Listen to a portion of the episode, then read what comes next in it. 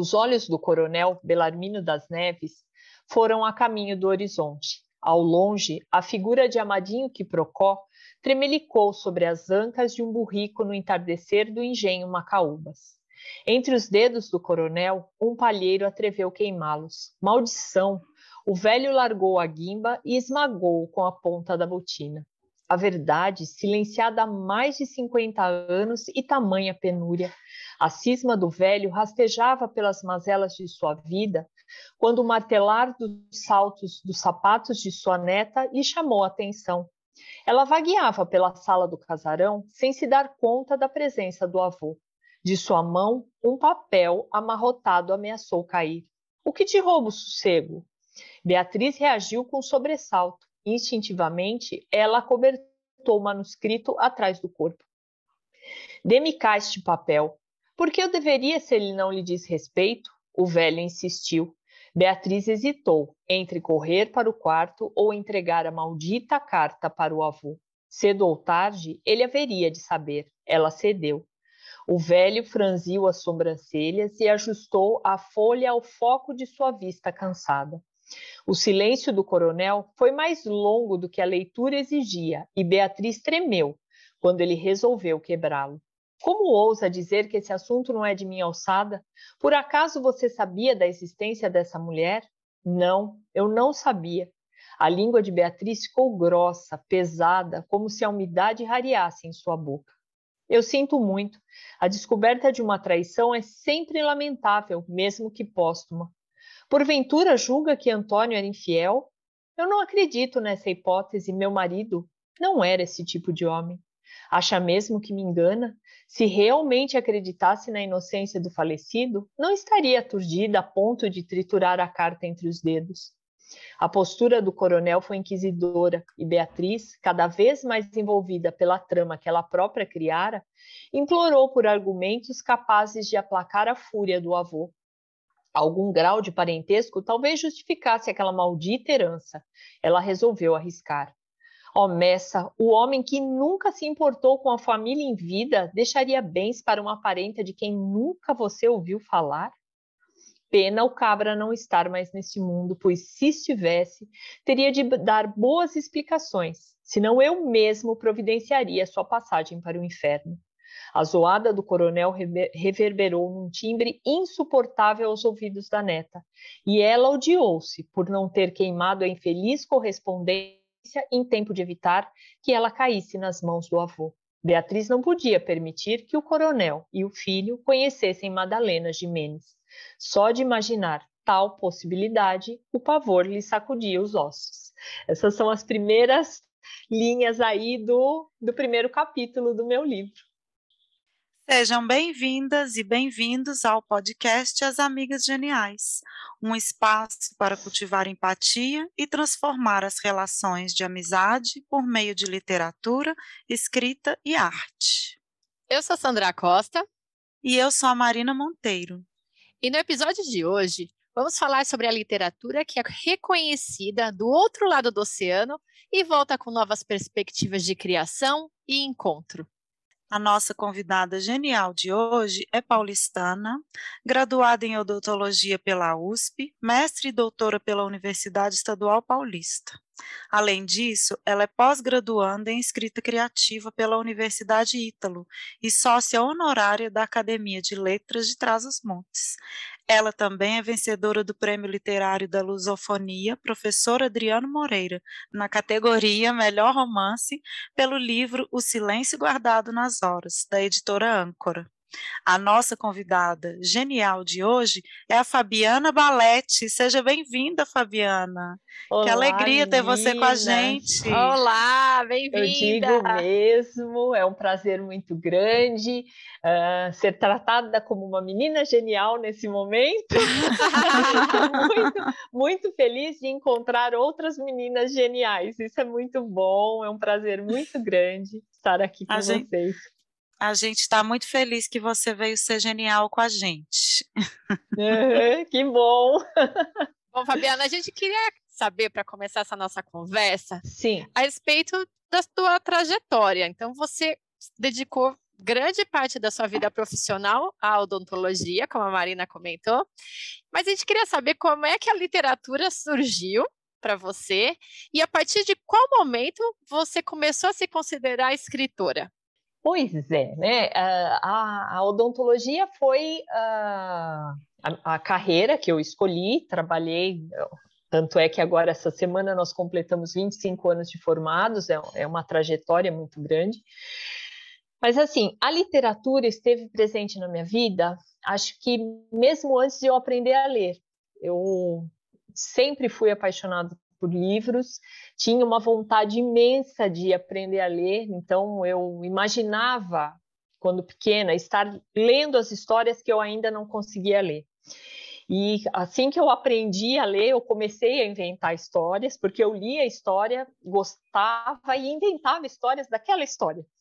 E assim foi. Só que, né, à medida que, que fui uh, me tornando adolescente, a necessidade de, de, estudar e me tornar uma profissional, e, e sempre gostei muito das ciências também, das ciências biológicas, fui para a odontologia.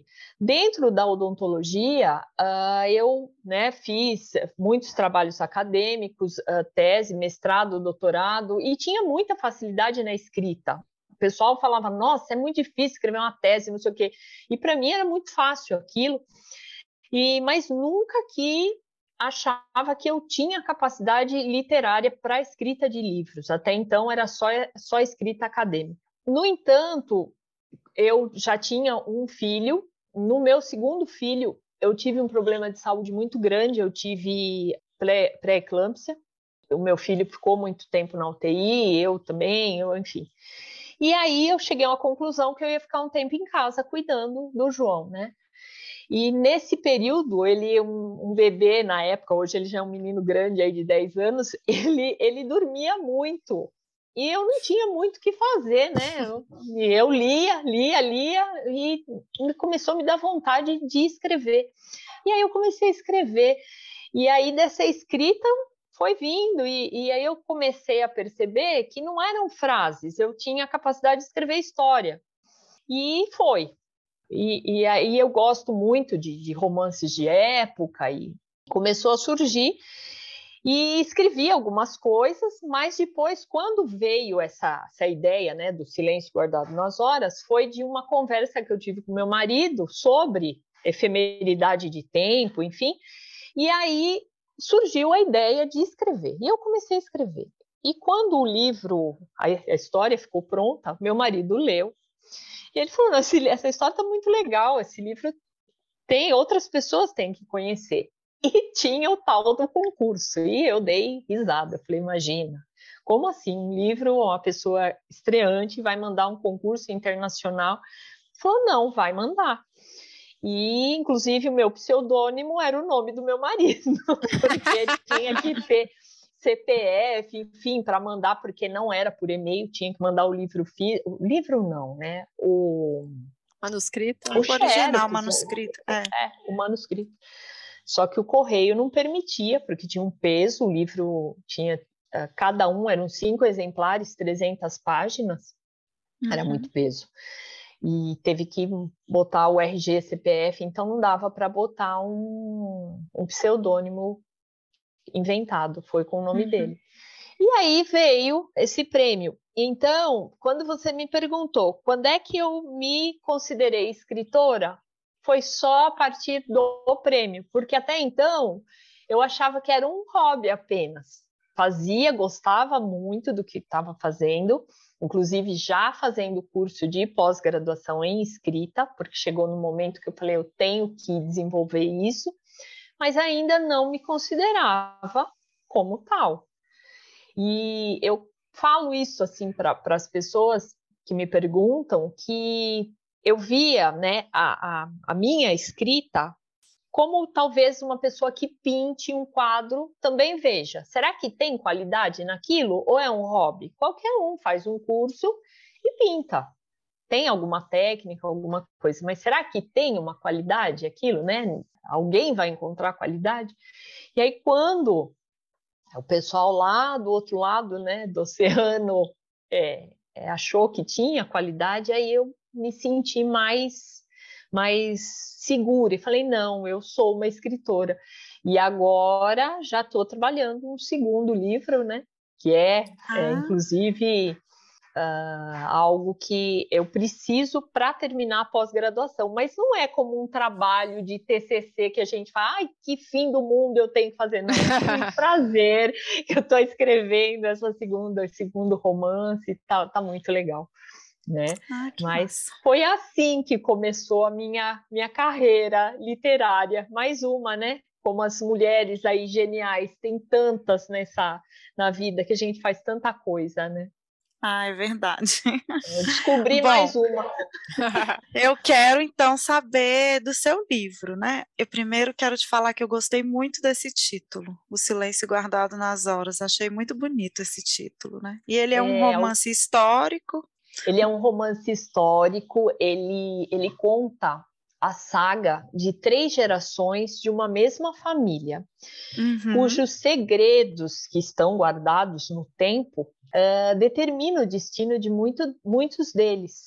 Então, uh, começa no ano de 1888, né, com a história desse coronel, que é um coronel nonagenário, e ele vai uhum. até 1946, uh, na terceira geração da família, e durante esse, essa, o desenvolvimento dessa história tem uma história de amor dentro dela, na verdade não uma, duas, porque são três gerações de famílias. É, tem tem essa, essa, esse lado da história, mas também tem personagens reais da nossa, da nossa história, como o Padre Cícero, uh, o Jesuíno Brilhante, o Cangaceiro. Então, uhum. antes de eu desenvolver essa história, eu estudei bastante sobre o coronelismo, sobre os engenhos da cana-de-açúcar, porque o livro ele se passa é, no coração de um engenho, de um vilarejo inventado, que é o é Alteiros de Santana,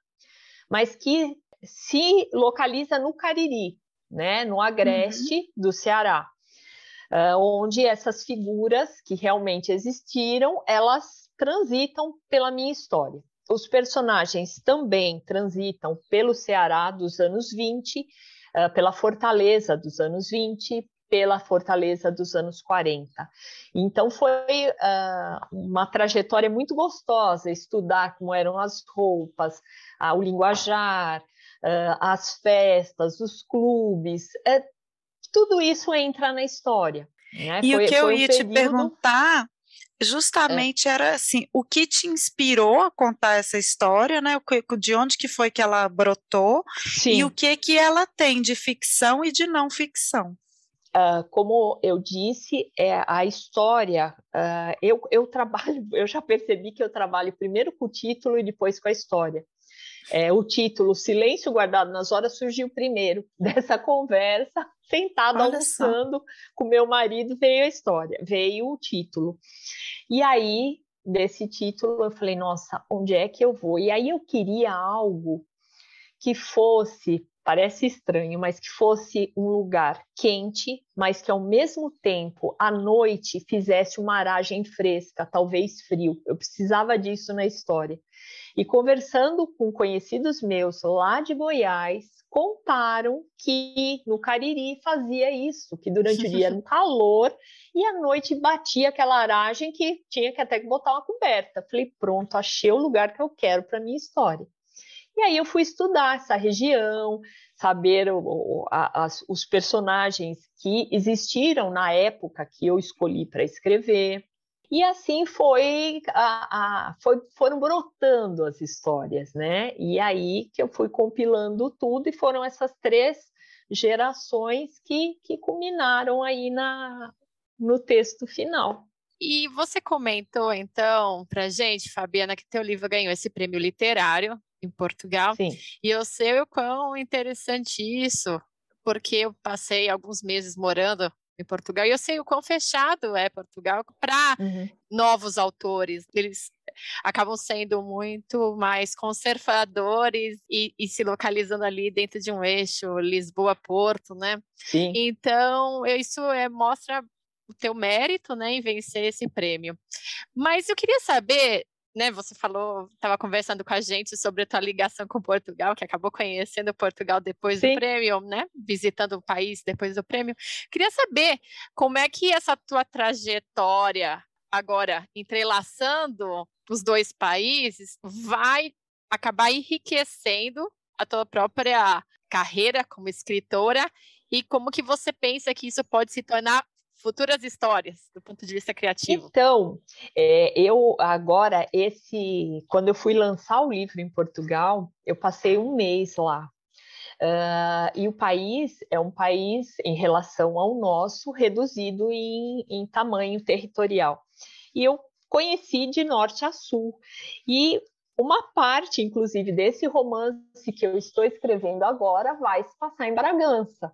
Ah, porque Inclusive, é, o que eu estou trabalhando agora vai entrar com a história da seda, da produção da seda. Eu vou trabalhar com a Força Expedicionária Brasileira, também vai ser um romance histórico, uhum. e, e, e, vai ter uma protagonista que vai aquarelar sedas e vai passar por, Braga, por Bragança. Então, assim, eu conheci vários lugares, paisagens lindas, e para o escritor, eu acho que é, essas paisagens, essas vivências, a, a cultura, a, a alimentação, a conversa com outras pessoas, tudo isso enriquece a nossa bagagem para ter tons de tintas para escrever sabe? Eu acho que isso, uh, tudo que você conhece, porque a, a, literatura, ela vem de muita leitura e também da sua vivência, né? Do seu conhecimento, da, do que você vivencia, do que você vê, com que olhos você vê,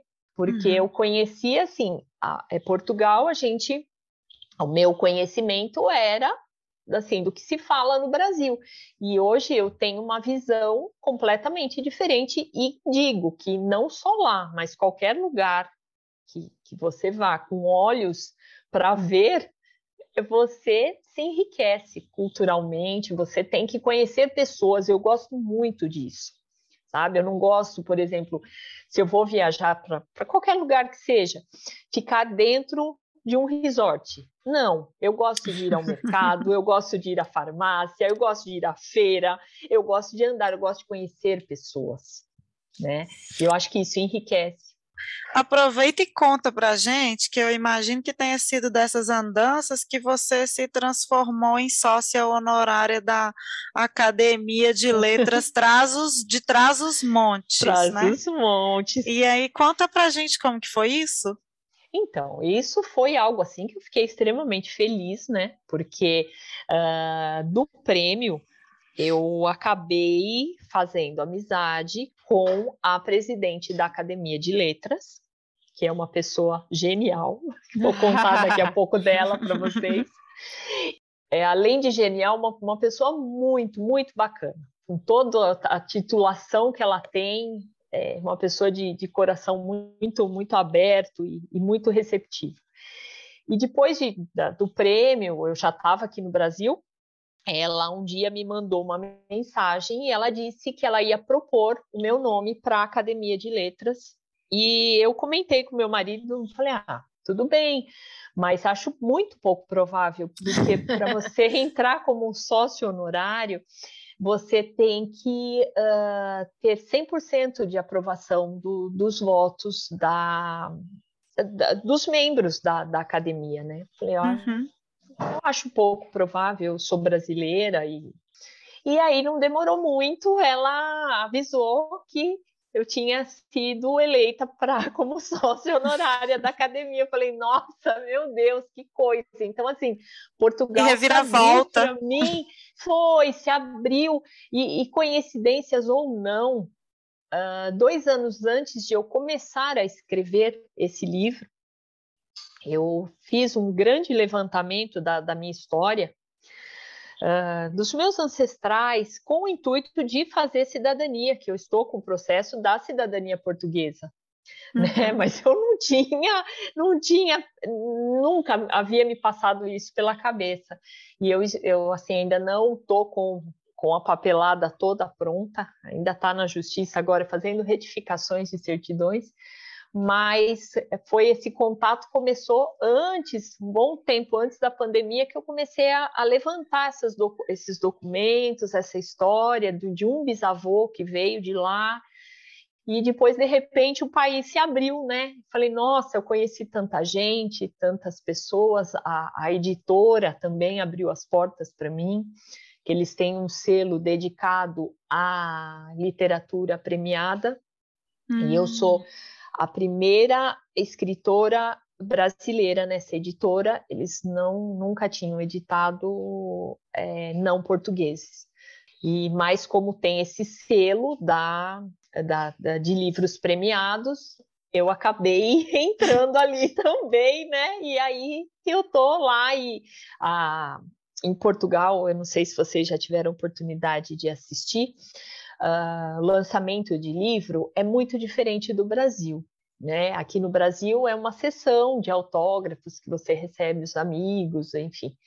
Lá é como se fosse uma defesa de tese, você ah, se senta só. à mesa diante de uma plateia. Uh, do teu lado esquerdo fica o editor e do teu lado direito fica o apresentador. Uh, eu fiz duas apresentações, uma em Bragança, que é a cidade que fomentou o título, o, o, o prêmio, e uma outra em Lisboa, é a cidade que cedia a editora.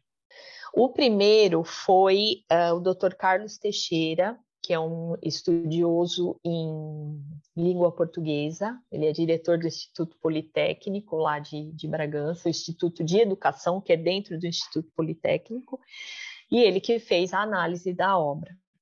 E depois uhum. o autor fala. Em Lisboa, quem fez a análise da obra foi é, um jornalista chamado José eh, Carlos Faf, que ele é de um jornal, do jornal Tal e Qual, de Lisboa. E disso ele me presenteou com uma página inteira do jornal em, em Lisboa.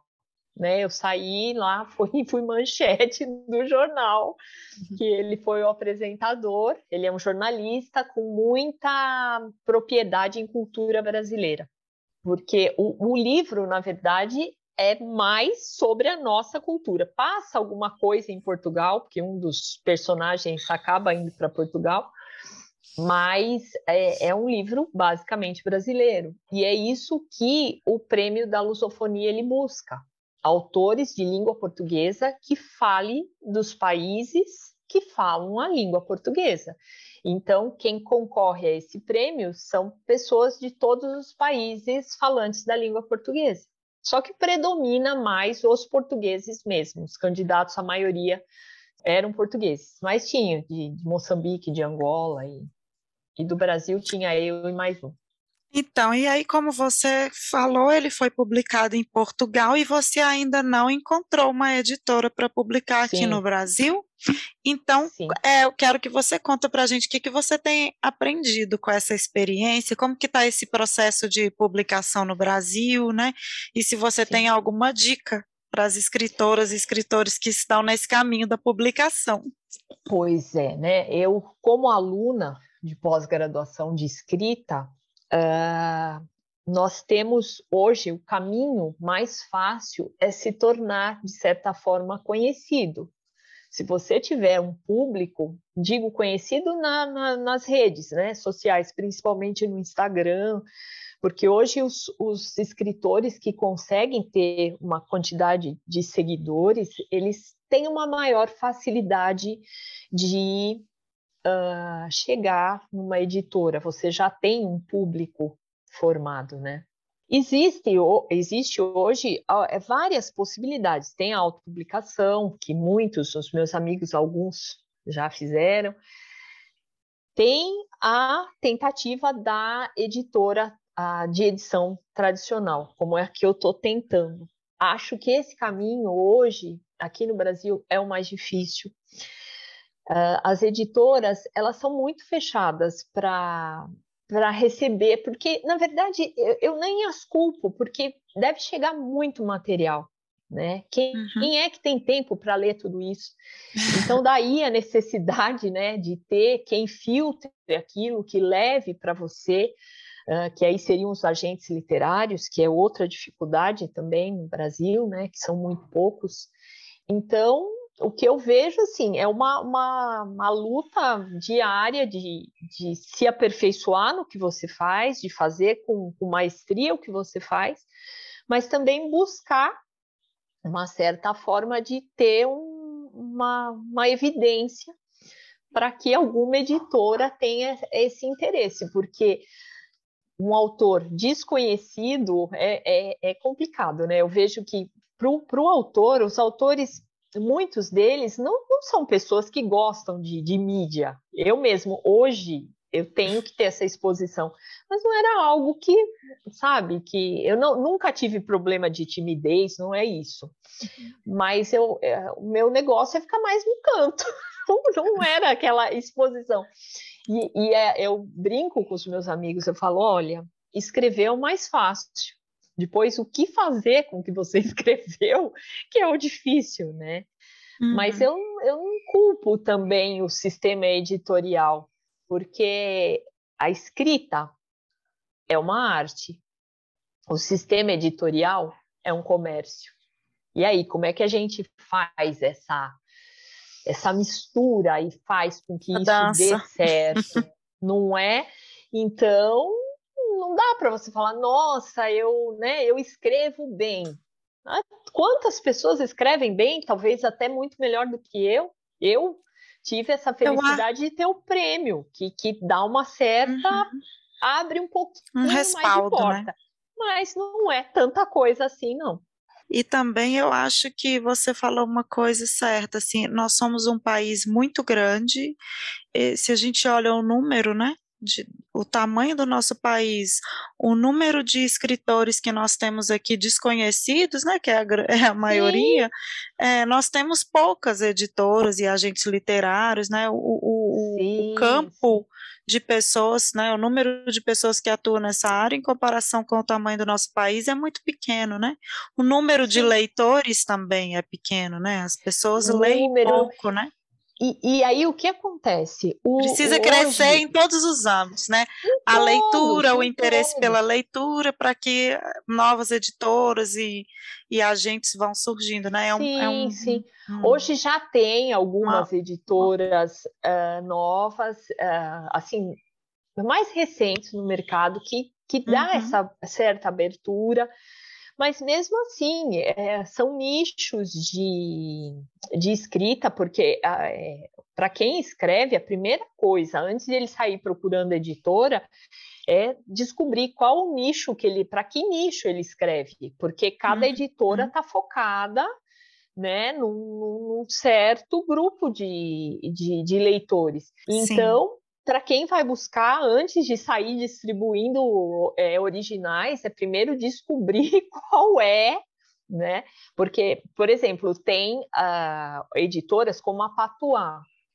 A Patuá hoje é uma editora uh, que uh, edita autores nacionais desconhecidos e, e, e tem um critério que não, não é qualquer livro que não tem qualidade, não, são livros bons, mas, por exemplo, no meu hum. caso, não tem um nicho histórico, uma literatura uhum. histórica, então eu já nem fui para aquele lado, Sim. sabe? Então é, é isso, a gente procurar e e tentar. Tem um trabalho de pesquisa de quem está interessado no seu é, trabalho, quem acho... pode estar interessado no seu é, livro, é, né? Eu acho, Marina, que a, a literatura ela não é só sentar e escrever, ela é pesquisa o tempo todo, sabe? Ela é pesquisa o tempo todo, é pesquisa de você sair para a rua e olhar para as pessoas, você está pesquisando, você está lendo, você está pesquisando né, é a própria vida, assim, ver a vida de uma forma diferente, de uhum. não só passar pela vida, né, mas observar para que aquilo faça parte da tua arte, né? Sim. Ter olhos para o que a gente está na, na nossa frente, né? É um trabalho é, é, de 24 horas, né? Você está dormindo, você está pesquisando, porque o seu sonho pode ser material para escrita, Nossa, e você está vivendo, vou... você está pesquisando. Né? E eu vou contar para vocês que eu tenho uns insights muito doidos, assim. Eu às vezes acordo e eu falo, nossa, é isso! E aí vou lá e escrevo no escuro para não acordar ninguém então imagina, né? Adoro escrever. É porque a história, ela tá aqui na nossa cabeça, no dia a dia, a gente pensando nela, mas ela também sim. fica no nosso inconsciente. No, sim, né? Tem sim, que saber fica ali. É, e aí o subconsciente, de repente, fala, ó... E, e assim, então a, a, eu escrevo geralmente em períodos livres, quando eu tenho à tarde, mas os insights sempre é quando eu acordo, ou tomando banho. A água, a água me falou, olha, eu tô, falo, nossa, meu Deus, aí é aquilo, né? Tem que sair correndo do chuveiro para anotar o que pensou e então é, é dessa é um, forma aí. É um pouco parecido com o que a Elizabeth Gilbert fala no livro dela, Sandra. Qual que é o nome do livro mesmo? Grande é, Magia. Grande Magia.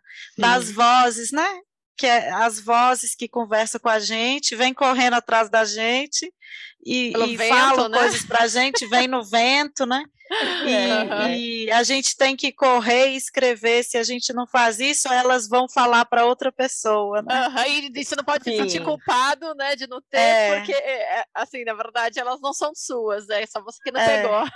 Sim, ela. É muito legal. Então, é, muito é como. É, é, do universo. Quem pegar, pegou. Pegou.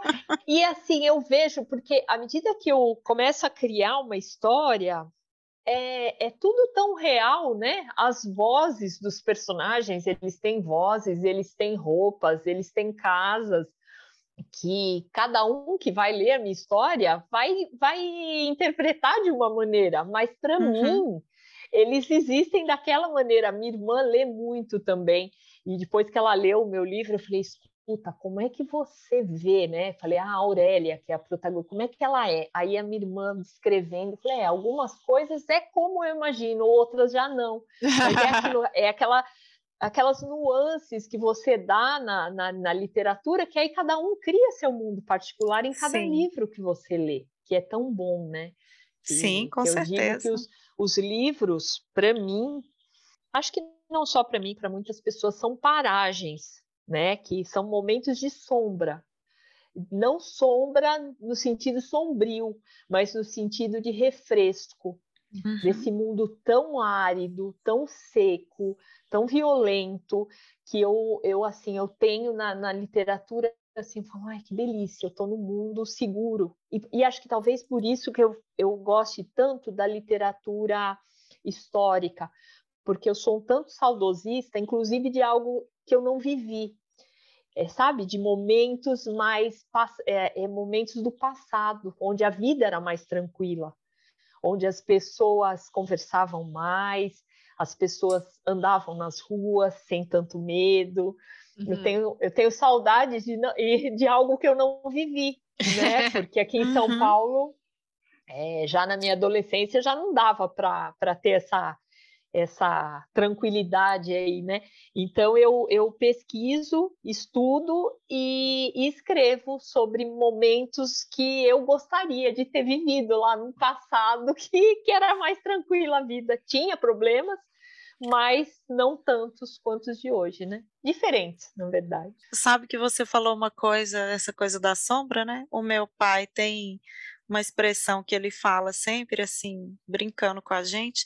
Às vezes a gente está fazendo alguma coisa qualquer, né, pela casa, uhum. e ele passa e fala: Ah, você tá com burro na sombra, né? Tá com o burro na sombra. E aí, para mim, a leitura é esse horário, esse momento que eu tô com o burro na sombra, porque o burro na sombra tá assim, é a hora do descanso, né? O, pois o, é, pois não é. tá carregando nada no lombo, não tá fazendo nada, tá com o burro na sombra.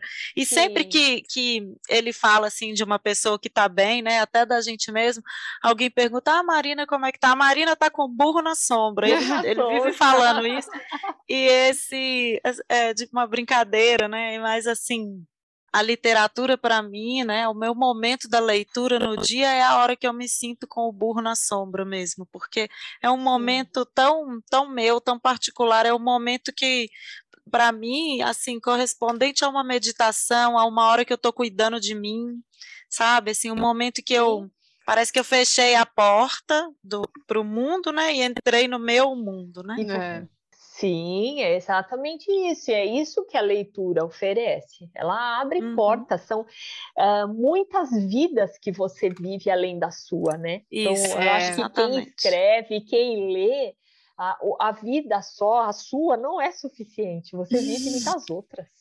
Né? Exatamente. Então, eu acho que essa, a, a literatura é mágica, né? É muito. E quem, quem ama a literatura é, não tem, você começa, depois é impossível, né? Você não vive mais sem ela. Você tem falta, muita falta. E, e mesmo na minha vida odontológica, eu nunca vivi sem a literatura. Os livros sempre. Eu lembro que teve um fato muito engraçado. É, logo que eu me casei, meu marido me deu um livro muito, muito grosso, que ele falou que eu ia ter ocupação por muito tempo porque, assim, porque eu tava. Toda hora eu queria comprar livro. Aí ele me deu um livro, né? Aí, rapidinho, eu gostei da história, eu li muito rápido. Falei, meu Deus, não adianta. É, esse é grosso, é fino, o livro não tem. Vai que vai. Não é o então livro grosso que vai diminuir vai o consumo. E vai te assustar também, né? Não, de jeito nenhum. De jeito nenhum. Então, os livros é, onde eu tô, se eu tô, mesmo se eu vou viajar, eu tenho que levar livros comigo, porque é, eu tenho que sair um pouquinho desse mundo aqui e ir para outros. Acho que não Com só certeza. eu, tantas pessoas, mas gostaria que tivesse mais, mais oportunidade da, das crianças conhecerem mais isso, né? Ainda mais hoje com tanta tecnologia que parece que o, tudo que está ali na, na ponta do dedo, né? uh, ficou mais fácil e eu vejo meu filho mais velho já está no ensino médio, quase não tem caderno, é tudo na tela e, e lê muito na tela. Eu falo, ai meu Deus, eu gosto tanto ainda do, do livro físico, né? Do papel, sei, né? Mas a gente também tem que se adaptar, né? as variações. E... O importante é ler, não importa onde. Né? É. Sim, sim. É. é. mas é que esses jovens, assim, preciso pegar no pé, porque eles preferem o videogame à história, né? Ah, então, sim. é, tem isso também, que aí eu falo para os meninos, vamos, vamos ler. O meu filho mais velho, ele lê o que a escola determina, literatura obrigatória. Saiu disso, o videogame é mais legal. Então... A luta é boa mesmo. Uma hora em pois placa. É, mas, mas, acho que não é só minha, não. Acho que de é... muitos pais. É universal. Essa... Fabiana, e projetos futuros? Então, eu estou uh, escrevendo agora um segundo romance, né? Também é um romance histórico que se passa no ano de 1950, de 1945 a 50 essa história veio de um. Nossa, é livro... bem pós-guerra. Sim, sim. Uhum. É, veio um livro é, chamado Matadouro 5, que o meu professor de escrita criativa passou. É um livro bem, assim, ainda eu, li, eu vi o título, falei, ai meu Deus, que nome, né? E ainda bem no auge ali da. Quando ia estourar a guerra da Ucrânia com a Rússia, falei, ai, não estava querendo ler isso, mas li e achei sensacional a forma como, a simplicidade como ele, ele, ele escreve. E aí foi que eu veio essa história, né? Uh, é um rapaz que ele vai para, ele é da Força Expedicionária Brasileira, ele vai para a batalha lá na, na Itália e ele participa da primeira batalha e ele sofre um acidente e ele fica completamente desmemoriado. Uh, e ele fica na Itália por cinco anos. Ele não, não, não se lembra de nada, nem da onde ele era. E aí, quando ele retorna ao Brasil, ele vai refazer as memórias dele. E esse livro é contando como uh, se, é, é, uma pessoa vai refazer sua memória através da memória de outras pessoas. Uhum. E essas outras pessoas, tem pessoas que são idôneas, outras nem tanto, e aí ele tem que escolher o que vai fazer parte do, do passado dele, né? então, é, é, essa história que eu que eu estou trabalhando, Muito e que tem aí a, a é inspirado, é, esse Matadouro 5 te inspirou com essa história, então foi isso? Então, é, é, na verdade, não, não tem nada a ver uma história com a outra, mas... Ah, mas ele é da guerra também. É, uhum. é da guerra, e esse rapaz participou da guerra, e uh, retorna, né, com essa, ele só tem lembrança de sensações, ele não consegue uhum. lembrar figuras, ele não consegue lembrar uh, de lugares, nada, ele só lembra de algumas sensações. Né? Entendi. Tem... Então, essa questão da memória te inspirou a contar sim. a sua história de memória. Entendi. Sim, sim. E, e aí, então, vai ser, vai passar no espaço, eu acredito que de cinco anos, esse, essa história. Né? Uhum. Né? E eu tô com ela caminhando, assim, na, na minha cabeça já, já tenho, já tive alguns insights de como é que isso vai continuar. E eu, como eu falo para o meu professor, ele diz, ah, e aí, como é que tá, né, a, a, o desenvolvimento? Porque uma vez por mês nós temos encontros, é o Tiago Amendoeira, ele é, é roteirista, e ele fala como é que foi, ele lê, e eu falo, nossa, eu estou me divertindo. Enquanto, então, acho que é isso que é falo, olha, eu me diverti esse mês com a minha escrita. Ele fala, então é isso aí que é bom. Se você está se divertindo, continua, que você vai conseguir divertir os outros também, né? Uhum, tá no então, bom caminho. E assim, é, é, minha predileção uma literatura mais leve. Eu não, assim, não gosto. Às vezes a gente pega um pouquinho pesado, mas no geral eu, eu procuro ser uma literatura assim para para distrair, para ser um momento como a Marina disse, com um na sombra. sombra. é isso aí. Ah, então estamos aguardando aí com muitas ah. expectativas. Tomara que saia essa editora brasileira, né? Tomara. Com certeza. E assim que é. sair, você tem que avisar pra gente. Pra gente. Pois é, Sandra. É, tenho que achar primeiro uma, uma editora para o silêncio guardado nas horas, para depois isso aí, mas vai dar certo. Se Deus quiser.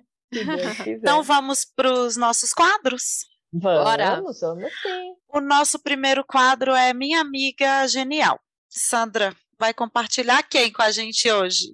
Ai, Marina, eu vou falar da Ana, já tinha falado dela anteriormente aqui, com uma amiga genial que mora aqui em Londres, que me abriu as portas para muitas muitas situações, muitas dicas de como viver na cidade. E ela está grávida, está grávida ah. da Angelina.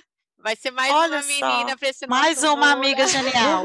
mais uma amiga genial. Então eu Estou super feliz por eles, por essa família tão, tão legal, tão amiga, e que agora vai ter um fruto desse amor. Então, um beijo para Ana e para Angelina.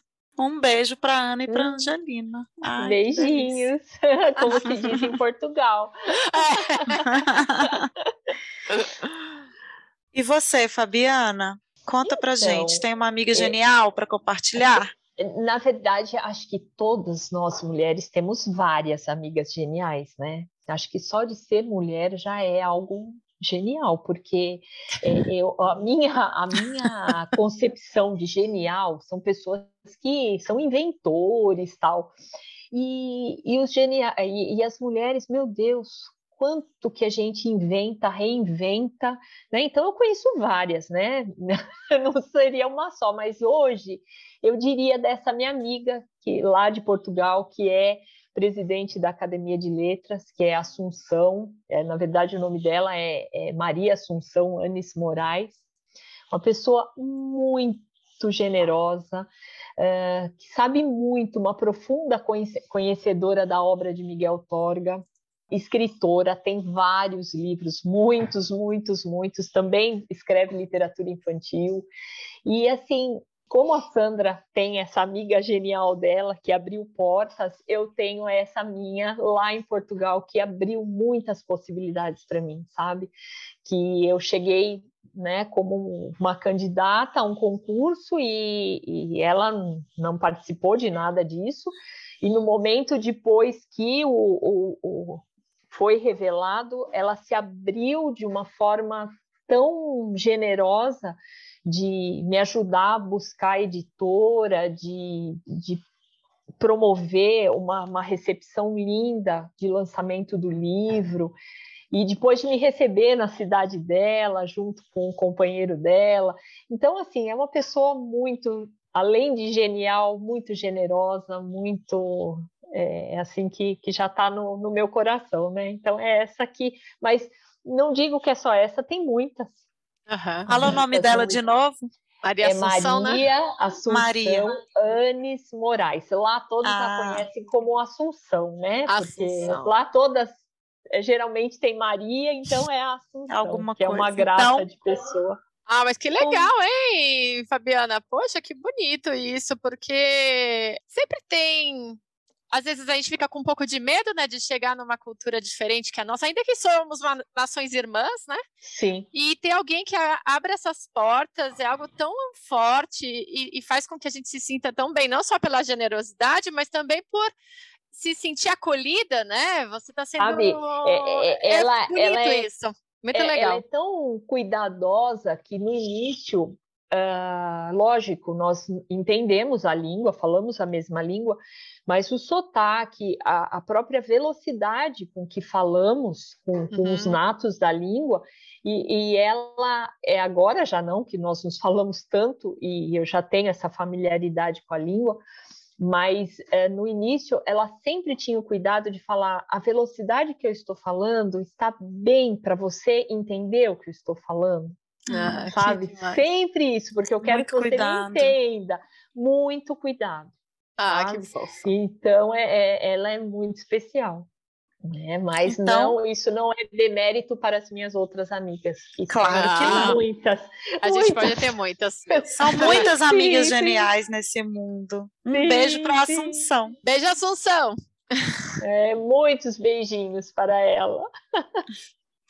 Sabe que você falou de amiga genial, né? Que vai dando essa força para a gente no, ao longo do caminho. Enquanto você estava falando, eu fiquei pensando assim: quantas pessoas que não são necessariamente nossas amigas ou pessoas que a gente cruza uma vez na vida, duas, e, a, e é, a, essa pessoa né, tem essa generosidade, essa abertura de acolher a gente sim. como se fôssemos amigas, né? E sim, aí eu sim. quero falar de uma amiga que eu não me lembro o nome, que foi a amiga genial que eu tive quando eu corri a minha primeira maratona. Quando eu corri a minha primeira maratona, foi a maratona da Disney uma semana, ó, um mês antes da maratona, eu tive uma lesão no joelho que me que, que, que na verdade era para ter me impossibilitado de, de correr. Só que eu já tinha pagado a viagem, eu já era minha, minha programação das férias e eu pensei, eu vou. Chegando lá, eu vejo o que, que eu faço. Enfim, é uma longa história, mas uhum. quando eu cheguei lá, eu fiquei bem abalada emocionalmente, porque eu fui sozinha. Era a primeira vez que eu viajava sozinha, totalmente sozinha, e para fora do, do meu país, né?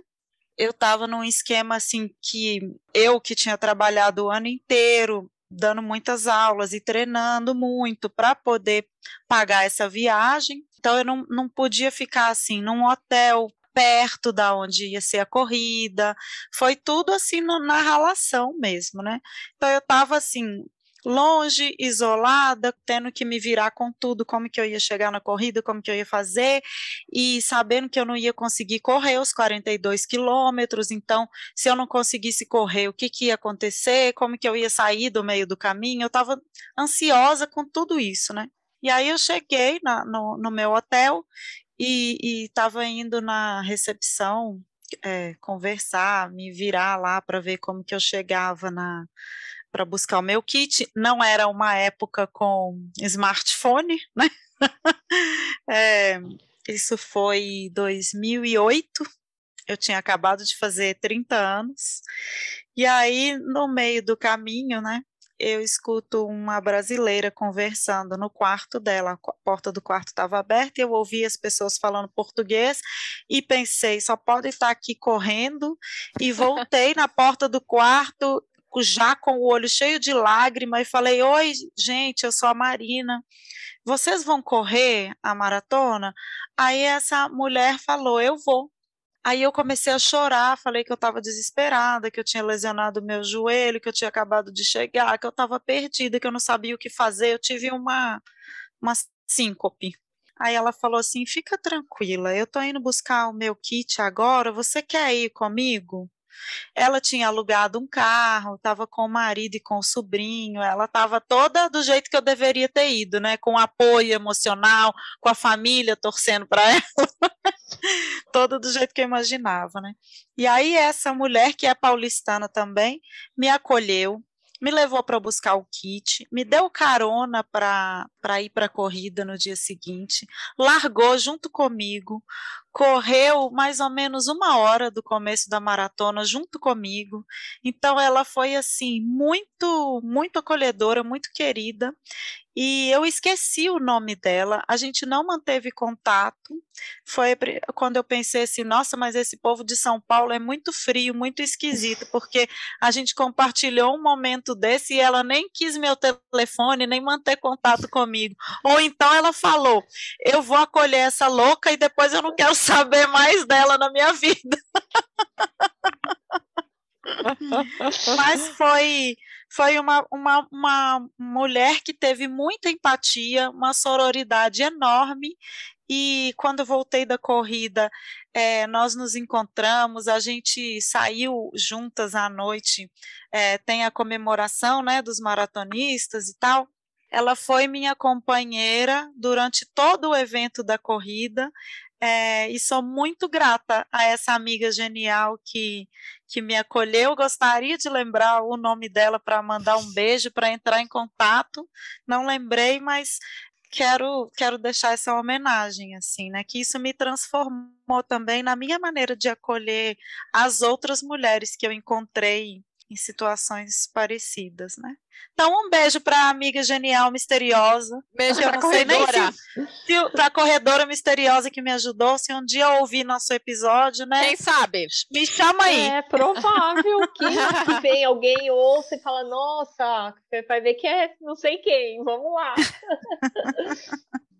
E o nosso próximo quadro é a genialidade de Jerico. Sandroca, uhum. tem uma. Pagou um mico essa semana, teve uma ideia brilhante, só que não. Ai, dessa semana não, Quem tive que resgatar do passado. Eu fui convidada para ser uma madrinha de casamento, só que era uma outra cidade. E aí eu resolvi perguntar para a noiva se ela conhecia algum maquiador, né? Porque eu achava que aquelas coisas que a gente vai colocando na cabeça, né? Que a gente tem que ir num cabeleireiro, tem que fazer uhum. maquiagem, uhum. né? Aquelas, uhum. Aqueles padrões que a gente só vai aceitando e depois você vê que não tem nada a ver. E aí tive uma recomendação, beleza? Marquei um horário, fiz a maquiagem. Na hora que eu, ela vira a cadeira e me coloca de frente para o espelho, a primeira reação que eu tive foi dar uma risada. Porque de verdade eu achei que era uma brincadeira que ela tinha feito na minha cara, sabe? Tipo, parecia uma máscara que eu não consigo me identificar. É aquela coisa da sobrancelha mega marcada, que eu particularmente não gosto, né? Eu já sou muito branca e meu cabelo muito escuro, então se a, se a sobrancelha ainda fica mais uhum. escura, é daquela coisa meio chocante, e um batom que tornava minha face, parecia um, tipo um, sei lá, parecia uma coisa muito estilizada. E aí, quando eu cheguei no quarto, assim, não tirei tudo, né? Só sei, a vontade era de chorar, óbvio. Mas eu tirei um pouco dos excessos, tentei, mas ainda assim, toda vez que eu vejo as fotos daquele casamento, eu falo, meu Deus do céu, que que é isso? que coisa horrenda. Então, a genialidade. Jerico é a gente cair nessas ciladas de que a gente precisa fazer as coisas. E aí aconteceram outras situações em que eu, eu mesma fiz a maquiagem. Eu não sei se as pessoas acharam que estava bom, mas eu estava me sentindo mais feliz e melhor. Que é o mais importante, né? É o mais importante. Sim. E você, Fabiana, tem uma genialidade de Jerico para compartilhar? Há várias. Quem não, né? Mas assim, eu puxando aqui para o lado literário, é, uma genialidade de Jerico foi é, uma vez eu escrevi algo sobre é, de, é, direcionado a pessoas com obesidade. Mas, assim, é, eu escrevi na maior das boas intenções, mas usei alguns termos que aquilo foi visto como não legal, que eu uhum. não era uma pessoa representante da, uh, da categoria. E assim, é, eu havia escrito de uma forma falar, nossa, porque eu, eu não compactuo com bullying em nenhum sentido, enfim. E aí o que eu aprendi, né, com isso, que quando você for escrever, isso é uma dica para todo mundo que escreve, não que você não vá adentrar no campo ah, do racismo, uh, da, homo, da, homossexualidade ou do peso, enfim, de qualquer, de qualquer campo que, que tenha, uh, que possa levantar alguma polêmica, tenha uma leitura sensível te apoiando. Uhum. Isso é fundamental, porque não adianta você ter a melhor das boas intenções. Às vezes não é só a intenção que é preciso, é uhum. preciso você ter aquela pessoa que realmente vivencia a, o problema que você está levantando, para que então você tenha uma, uma, uma, escrita legal, né? Que seja não não que não, não ofenda, né? Como ofensiva, porque às vezes é até esses dias mesmo eu, eu escrevo é, literatura infantil também, eu adoro, sabe? E isso são, é, entre os livros é, adultos, vem a história infantil e eu escrevo até uma, tem já uma editora, essa tá, tá interessada em uma ah, história. E legal. até uma história sobre uh, diversidade. A, a, o livro se chama A Casa do Meio, que assim, é, eu falo sobre as diferenças das crianças, que um é gordo, outro é, é, magro, outro é alto, outro é baixo, um é negro, outro é o preto, né, que hoje não se fala negro, branco, amarelo, enfim.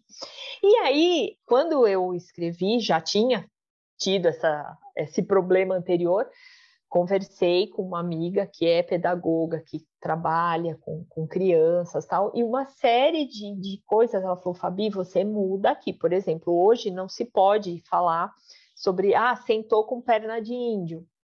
Que, não, não, que eu escrevi, que, ah, nossa, o menininho estava sentado com perna de índio. Ela falou, Fabi, esse não pode, porque, então, é, é isso que eu estou querendo... É, é, Expressões é, datadas também, né, é, Fabiana? Que é que de uma nós, época que isso era Corriqueiro, normal Sim, falar. Era corriqueiro. Isso. O professor é. falava, vamos sentar de perninha de índio aí agora, né, na, na educação física para ouvir, né?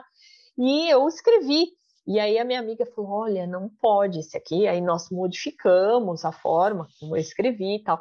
Então é, é uma dica para quem escreve. Se você vai escrever algo que pode levantar polêmica, vá falar com quem entenda uhum. antes de você soltar aquilo, porque é, senão é uma ideia de jirico. Porque eu acho que antes de levantar polêmica ou qualquer coisa, sim, é um aprendizado, né? Quando a gente começa sim. a refletir nessa, nessa linguagem que é violenta e a gente foi educada nela e a gente não, não tinha essa reflexão na nossa época, quando a gente começa a refletir, a gente não sente nem a necessidade de continuar usando certeza, essas mesmas expressões, né? E, e, então e é assim, um aprendizado mesmo. É, é, e, e, esse aprendizado que faz com que você se torne melhor. Porque aí você uhum, fala, poxa, eu usava isso de uma maneira que era a perna de índio. É uma expressão tão Aí depois eu falei, poxa vida, é mesmo? Por que isso? Né? Qualquer uhum. um pode Por que fazer. Por que eu quero continuar levando isso adiante? Né? Então, né? Porque tem pessoas que são resistentes a essa mudança, tem, né? Que tem. chamam isso de mimimi e tudo. Eu já é, sempre pensei assim, se isso ofende alguém, né? Se essa expressão ela não, ela tá inadequada, por que que eu vou eu vou brigar para levar isso não, adiante, adiante de uma língua tão rica, né? Que a gente pode ter tantas é. outras palavras palavras para escolher. Até porque, é, português... É, se você parar para pensar, pernas cruzadas diz muito mais, né? Fica pois muito mais é. clara a mensagem, né? Sim, é. sim. Então, você tá de é perna cruzada.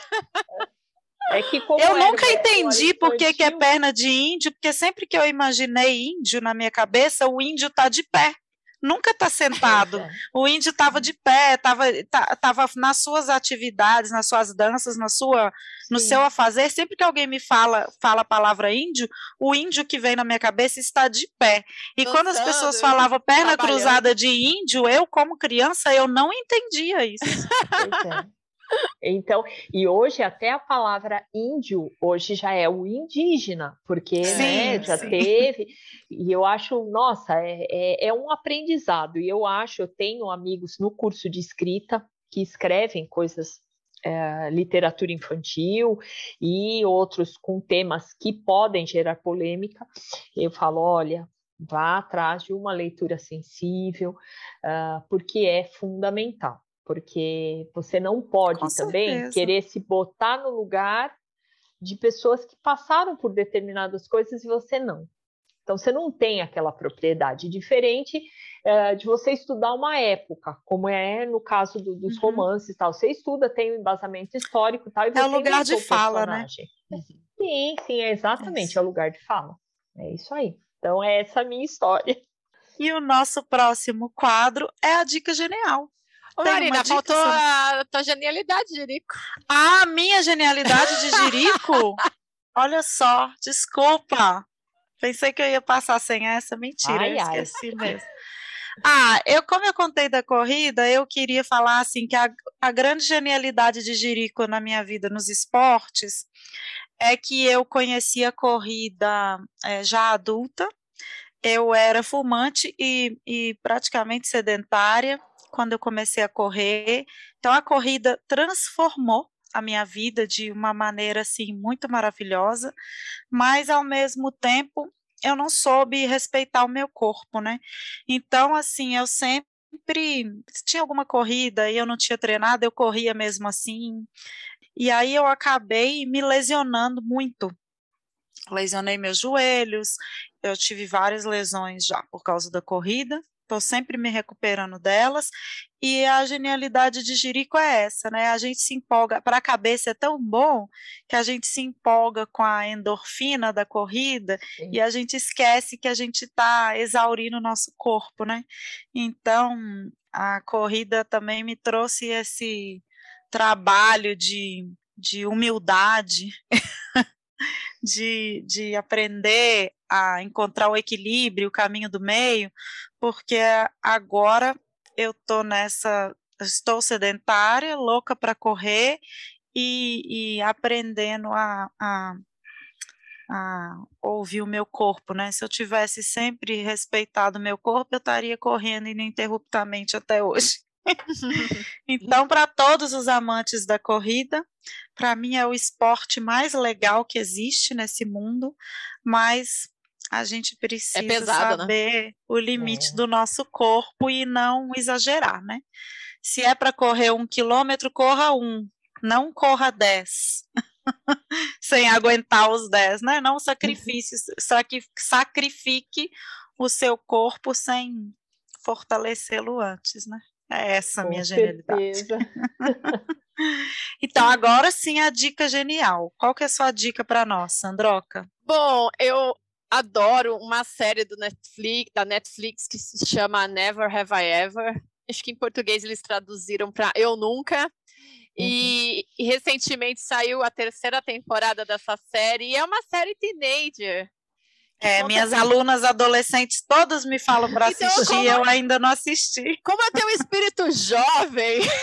É, adolescente. adolescente, assim, nossa, puberdade quase.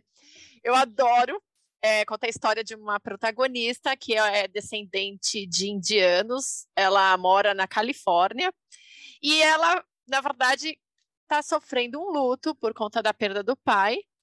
E durante todo esse conflito com ela mesma, né, de lidar com essa falta, ela ainda tem essa questão que ela se sente pouco popular, então ela, com a ajuda das amigas, acaba se metendo em várias confusões por conta dessa necessidade, né? A gente vê isso muito forte nos, nos existe, né, nas, entre os adolescentes em geral, mas acho que nos Estados Unidos uhum. sempre volta muito esse tema, né?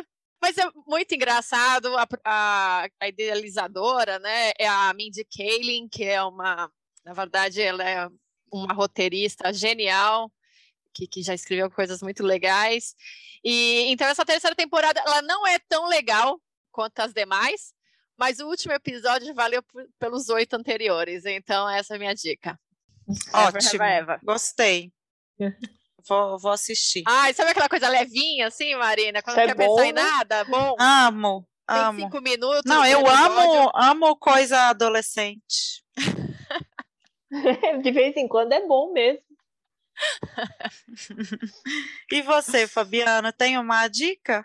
Tenho. Eu, eu não sou muito de séries, eu sou mais de livros. Uh, um livro que, para mim, assim, foi inesquecível e que eu recomendo é O Regresso, de, da Rosamund Pilcher. É, é um livro, eu, eu falo que muitos livros as pessoas leem e depois não lembram mais dos personagens, que lembra do, do resumo da história. Esse livro não, esse livro eu lembro assim de toda a história, é um livro de mil e tantas páginas e você, eu, é, você, é, eu, né, uh, lembro dos personagens, da história, da, é uma história muito bem escrita. Uh, é uma narrativa longa, mas que vale a pena uh, a ler. O livro mais uh, conhecido da Rosamunde são, é o, são Os Catadores de Conchas, né, que eu também gostei bastante, mas para mim, O Regresso é um livro que vale a pena ser lido com calma, com, com bastante tempo para saborear essa, essa literatura dela aí, que, que é muito legal. E para quem escreve, eu trago como dica do, dois livros que são gostosos de ler, que é a Poética de Aristóteles, uhum. que é uhum. muito legal, apesar de falar, nossa, né, do Aristóteles, mas ele dá dicas fundamentais para você fazer uma história que, que tem um enredo de sucesso. Uhum. E um que eu uhum. achei muito legal é, pra, é para ler como um escritor, Uhum. da Francine Proust, que eu achei assim muito legal você eu já tinha essa, esse feeling de procurar na escrita detalhes. E, e depois uhum. que eu uhum. li esse livro, eu fiquei mais criteriosa, mais minuciosa na, nessa procura, nessa, nesse detalhamento da, da escrita de cada um, que aí você consegue avaliar melhor. Então, essas são as minhas dicas. Ótimas dicas. dicas. Ótimas. Gostei. Eu quero dar uma dica, né? Eu, eu dei a dica do podcast A Mulher da Casa Abandonada, e agora eu ouvi o episódio do, do podcast Café da Manhã, que são os desdobramentos, né? Depois do, do tanto que o episódio, que o, que o podcast do Chico Felite alcançou números estratosféricos de, de público, de tudo, né? E como que a discussão do, desse trabalho análogo à escravidão acabou virando uma coisa fantástica, assim, essa coisa ficou de lado e foi que ficou um sensacionalismo em torno de histórias que não vêm muito ao caso, né, que menos importantes. É, o Chico deu uma entrevista para o Café da Manhã, então, o episódio chama A Mulher da Casa Abandonada Desdobramentos, com a participação do Chico, foi muito boa. É, ele conta coisas que ele descobriu depois que o podcast já tinha sido encerrado, né? Esse documentário que ele fez. Então, achei muito, muito bom. E pensando nessa, eu já dei essa dica antes, mas vou dar de novo. Pensando nessa questão do trabalho escravo, é, tem um filme brasileiro com o Rodrigo Santoro que se chama Sete Prisioneiros. Está na Netflix e é um filme que aborda esse tema, que é muito bom, sobre a questão do trabalho análogo à escravidão aqui em São Paulo, né, numa, numa oficina de uhum. ferro velho e tudo, de, de, de trabalho assim com esse, com esse tipo de trabalho, é, pessoas que são buscadas também na, em, em, regiões rurais, que vêm com a promessa de que vão poder trabalhar, estudar e não sabem que estão sendo levadas pra, para uma prisão, né? Que esse é o trabalho escravo, assim, além de tudo, né? Então, eu achei esse filme demais, eu acho o Rodrigo Santoro ótimo ator, eu acho que é, foi, eu, foi um papel que ele fez que ele não, não é de galã, né? Além de tudo, assim. Então, eu acho maravilhoso com com esse foco que ele, vai, que ele veio dando na carreira dele de fazer papéis diversificados e muito bons sempre, né? E os outros atores também que, que trabalham, fizeram um trabalho muito, muito bonito, assim, foi um filme que me, me impressionou bastante. E aí fica essa dica. Então é isso, Fabiana. A gente gostou muito de te conhecer, de te receber aqui no Eu nosso podcast. Mesmo. Foi uma conversa muito rica. Nossa, e parabéns Gostosa. pela sua conquista, muito legal. Que você tenha muito sucesso agora, né, para procurar Ai, parabéns para você. Que você consiga também. sua editora brasileira. Amém, amém. E parabéns pelo trabalho de vocês. Foi um papo muito agradável, muito gostoso. Parabéns pelo seu texto, Sandra, que eu li hoje no, no Instagram, ah. que eu adorei. Ah, adorei. Obrigada, obrigada. Achei muito bonito. E assim, vocês têm muito. A história de Roseli? Roseli. Eu comecei é, a ler e parei para entrar aqui, eu vou ler. Fiquei animada. Ah, tá, muito bonita, adorei. Uma forma concisa, muito bem escrita. E que vocês consigam levar né, essas meninas geniais muito longe, que encontrem muitas meninas geniais, muito ah, sucesso. torce pelo mesmo. E que a gente se encontre né, em outras ocasiões. Foi um prazer muito grande encontrar vocês. Eu agradeço muito por terem me acolhido. Obrigada, Fabiana. Aí, quais são suas redes sociais para a gente falar para o nosso público? Nossos Fabiana? milhares de ouvintes quiserem te encontrar, onde que elas te encontram? Olha, no Instagram é arroba Fabiana Balete, com dois L's, de cara. Meu sobrenome é esse todo, então é Fabiana Balete de cara. E no Facebook é Fabiana de cara. E antes de finalizar, a gente gostaria de convidar as nossas ouvintes e os nossos ouvintes para participar do nosso clube de leitura As Amigas Geniais. Os eventos estão sempre abertos no Simpla, é só acessar o nosso link na bio, arroba as Amigas Geniais no Instagram e se inscrever. A gente lembra também que toda terça-feira tem podcast novo com entrevistados geniais, literatura, arte e muita inspiração. E se você tem algum projeto, algum evento ou ideia genial e quer que a gente, as amigas geniais, participem, então é só entrar em contato conosco no arroba as amigas geniais no Instagram e, e é isso. Esse foi mais um episódio. muito bem recebidos. Ah, que ótimo. Obrigada, Fabiana. Esse foi mais um episódio do podcast As Amigas Geniais, um podcast para ser amiga, um podcast para ser genial.